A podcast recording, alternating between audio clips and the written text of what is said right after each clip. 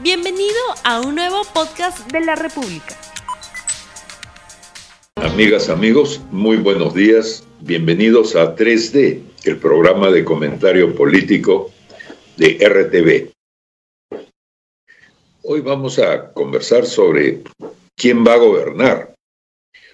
Y, en realidad hay, bastante para escoger, porque una posibilidad es que gobierne eh, una separación de poderes y, veamos a, Merino asumir un poco la, postura de Martín Vizcarra.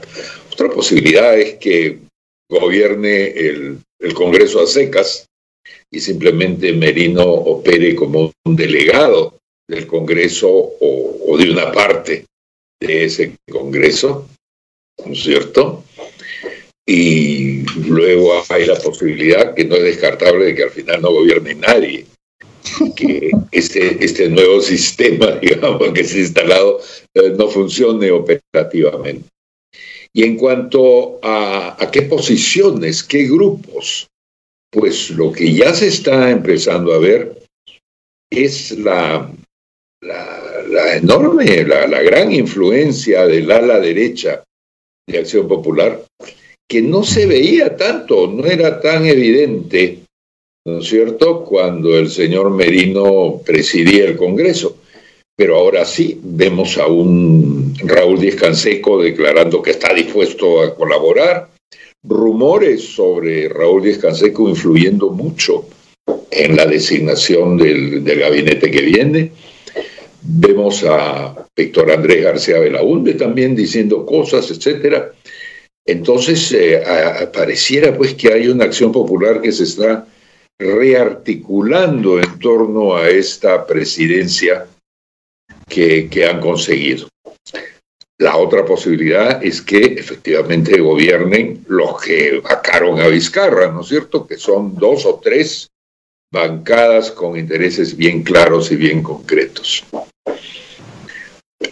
Em, dentro de ese juego, la, la, figura de Antero Flores Arauz como, como co-gobernante o gobernante no parece muy firme, podemos entrar a eso también, ¿no es cierto?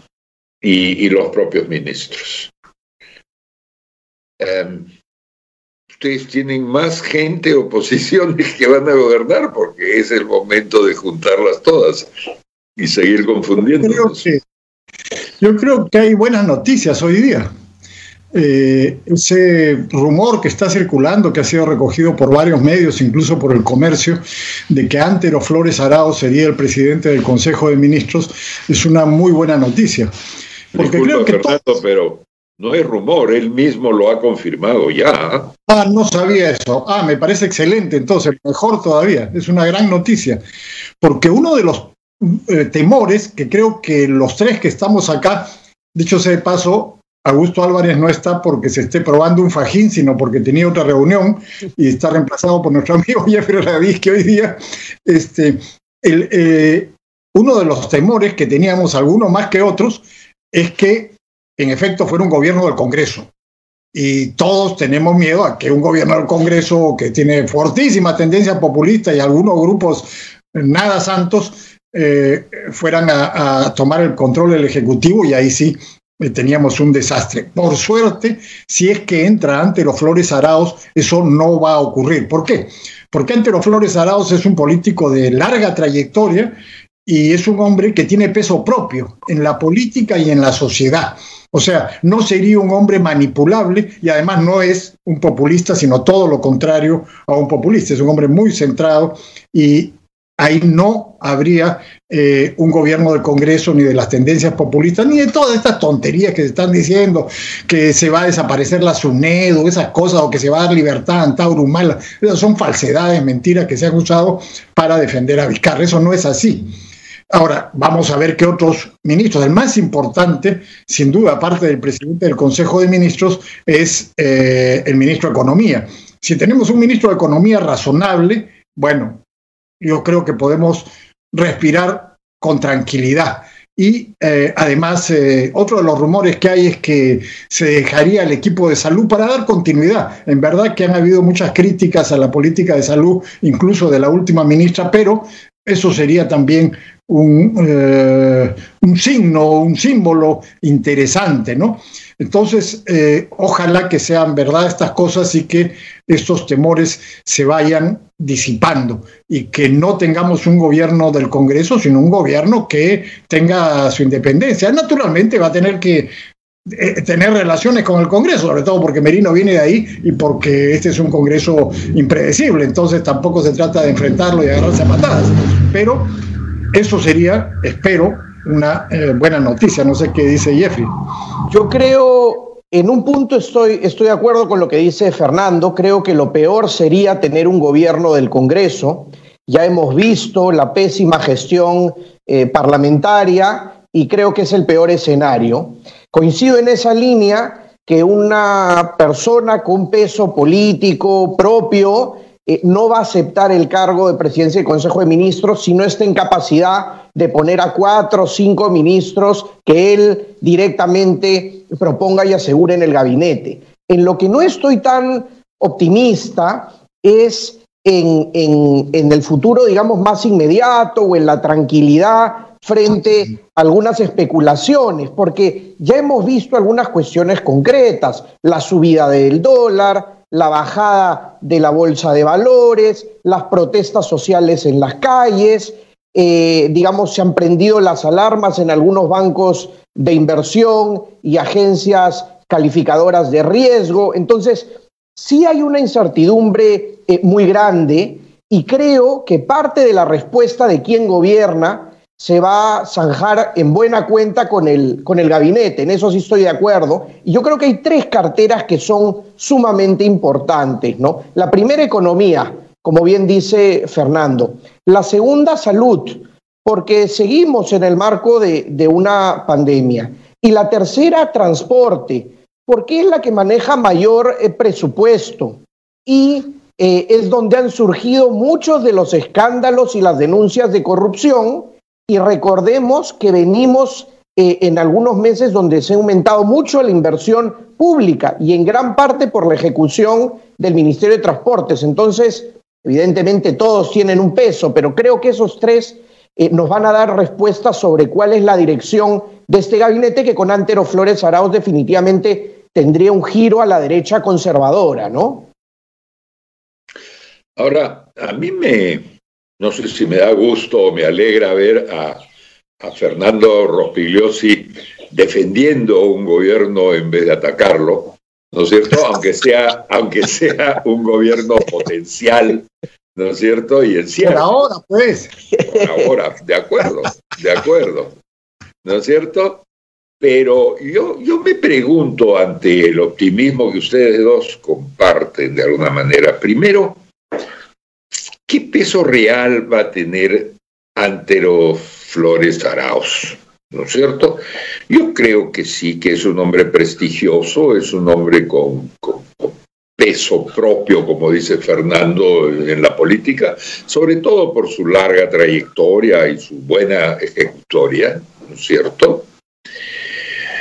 Pero, por otro lado, eh, yo no estoy tan seguro ¿no es cierto?, de que de pronto este Congreso cambie y empiece a respetar al Poder Ejecutivo, ¿no es cierto? Por un lado, eh, el paso de Merino del, legislativo al ejecutivo es una pérdida de, es una pérdida de peso. ¿No es cierto? Porque en lo personal será muy bonito enseñarle a tus nietos que fuiste presidente en lo político real hoy ya no tiene el poder que tenía antes, ¿no es cierto? Ahora ya no está para dar golpes, sino para recibirlos. Y ese Congreso sigue con sus mismos intereses. O sea, vamos a ponerlo de otra manera.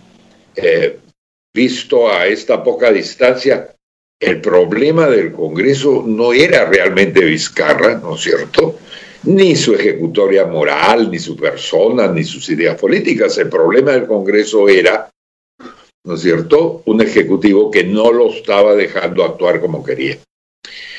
Entonces, eh, yo, no, yo no veo que, que una, una línea de gobierno como la que Fernando ha diseñado, ¿no es cierto? Esta, cosa tranquilizadora de los mercados y todo, eh, y la presencia de Antero Flores Araos calme a ese grupo cerril que tiene intereses en la educación, en la minería ilegal, en una serie de, cosas, y que de pronto digan, ojo, alto, deténganse, ahí está Antero Flores Araos, Dios mío, ¿qué estamos haciendo? No es así. Si pueden, van a pasar por encima de Antero Flores Araos rápido, ¿no es cierto? Rapidísimo. Y entonces yo me imagino que ese, ese cargo que ha aceptado Antero es, es, un caramelo envenenado, eh, porque si bien las, eh, las leyendas urbanas eh, que circulan le parecen grotescas a Fernando, como la eliminación de la SUNED u otras, yo no veo por qué este Congreso, ahora fortalecido y envalentonado, va a dejar de hacer lo que ya estuvo tratando de hacer desde que fue elegido, ¿no es cierto? Todos los cambios que hemos criticado que caen bajo el, esquema de, populismo, lo va a dejar porque, porque está ante los Flores Arauz o porque hay algunos ministros de prestigio. ¿Qué cosa ha sucedido en la química del Congreso, Fernando? Dos cosas. Bueno, eh, primero que el mundo está al revés. Yo estoy optimista hoy día y tú estás escéptico. Eso no puede ser. En fin.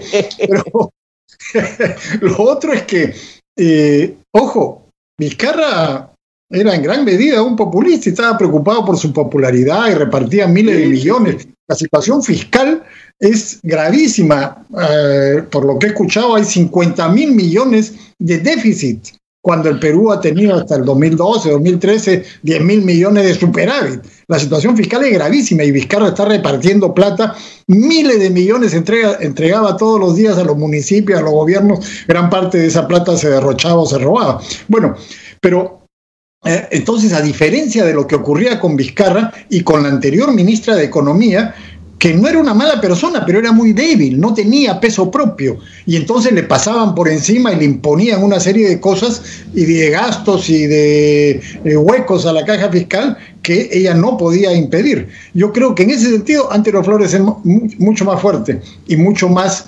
eh, eh, centrado y con ideas. Es un hombre con ideas. Nadie puede decir que el general Martos, que no, no necesariamente era una mala persona, pero tenía ideas. Ese señor no tenía ideas sobre nada salvo sobre sus asuntos militares. Entonces, Antero Flores sí es una persona que tiene ideas, no tiene nada que perder, ya tiene cierta edad, él no se va a presentar en el 2026 a nada. Entonces, yo creo que, que en ese sentido va a ser más fuerte. Los intereses del Congreso que tú dices, Mirko, están ahí y van a estar. Ya han estado antes también. Minería ilegal, educación, todas esas cosas estaban antes también ahí. Y no va a ser una relación eh, fluida, no va a ser un lecho de rosa, va a ser una relación áspera, sin duda. Pero yo creo que un gobierno con Antero y ojalá que con otros, los ministros que menciona, los cargos que menciona Jeffrey son, son realmente claves, si ponen a gente adecuada ahí, bueno, yo creo que tienen mucho más posibilidades de frenar los intentos populistas del Congreso que van a seguir eh, que lo que hizo eh, Vizcarra. Y la otra cosa, no nos olvidemos las elecciones.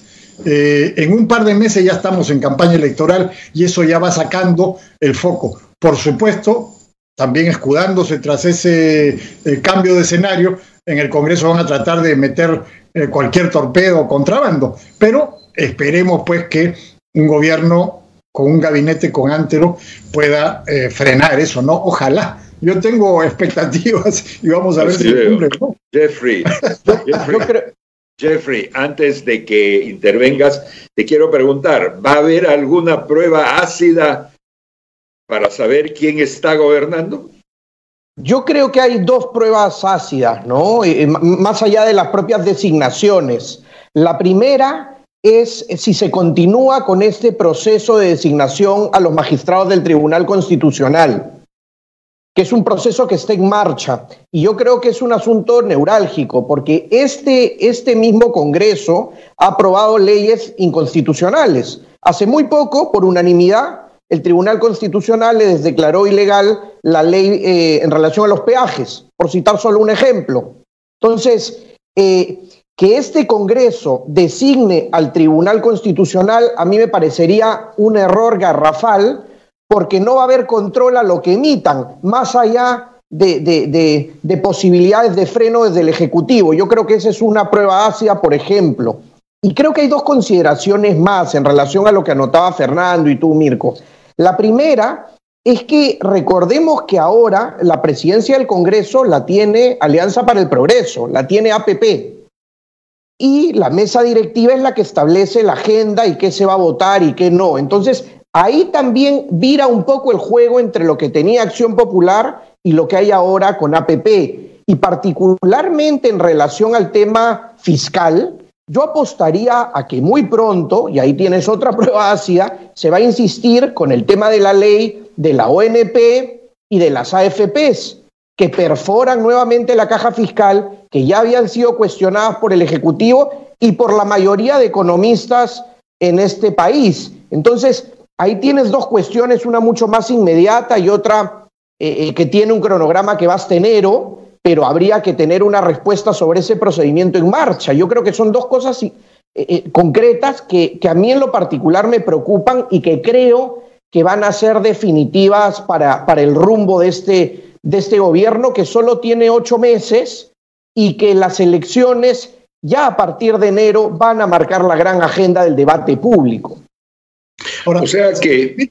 Sobre eso, sobre lo que dice Jeffrey, eh, respecto a, Luis Valdés como presidente del Congreso, eh, ojo, César Acuña va a ser candidato el 2021 y ha manifestado por lo menos públicamente, que está en contra de medidas populistas, tiene algunos asesores como Daniel Córdoba, que son gente centrada y que no son populistas, entonces va a tener mucho cuidado en que una actuación deslucida de Valdés en la presidencia del Congreso lo vaya a perjudicar a él en las elecciones. Y lo segundo, sobre el Tribunal Constitucional. Yo tengo mucho miedo sobre lo que pueda elegir este Congreso, pero reconozcamos una cosa, pues tienen el derecho constitucional elegirlo. Y precisamente Vizcarra dio su golpe ilegal, en mi opinión, disolviendo el Congreso anterior, cuando el Congreso estaba eligiendo a un magistrado que a mí me parece honorable y correcto como Gonzalo Ortiz de Ceballos. Y entonces nos liquidaron ese Congreso, nos liquidaron a Gonzalo Ortiz de Ceballos y ahora es,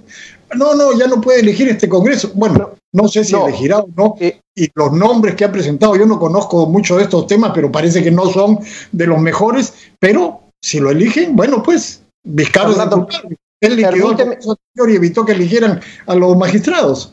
Permíteme sobre eso. Yo no cuestiono que no tengan la competencia y la función para hacerlo. De hecho, la tienen y es clara la constitución sobre ello. Eh, y es más, yo decía, este Congreso, una de sus prioridades y una de lo que, las cosas que debe hacer es designar a los miembros del Tribunal Constitucional. Pero si uno revisa el procedimiento que ya está en marcha, donde algunos candidatos que presentan documentación originales le piden pues que presenten fedateados, donde han sacado de carrera algunos postulantes que aparentemente sí presentaron a tiempo la documentación y donde tenemos ahora en Palacio de Gobierno al que era presidente del Congreso y respaldó y avaló ese procedimiento tan cuestionado, yo creo que no da las garantías con estos antecedentes de leyes inconstitucionales de designarlo. Yo no cuestiono que tengan la función o la competencia, lo que digo es que es muy inconveniente, que sería un error, pero no, no estoy cuestionando, digamos, la legalidad. Pero hay que tener legitimidad, ¿no? Ya lo hemos visto eh, eh, eh, sobre lo que ha pasado en los últimos días. Ese es mi cuestionamiento. Bueno, sí, pues Vamos llegando hacia el final del programa y lo que yo personalmente saco en claro es que aquí hay un poder ejecutivo que, va a tener que demostrar que está gobernando, es decir, va a tener que demostrar que puede gobernar y eso son algunas medidas complicadas que pueden incluso producir choques con el Congreso. Un buen choque con el Congreso quizá los instalaría bien como gobernantes en la opinión pública. Con lo cual nos despedimos hasta este viernes. Gracias por acompañarnos y hasta el próximo viernes a las 8 y 20. Por favor, difundan este programa, difúndanlo rápido porque las cosas están cambiando a toda velocidad y nos vemos el viernes a las 8 y 20. Muchas gracias. No olvides suscribirte para que sigas escuchando más episodios de este podcast.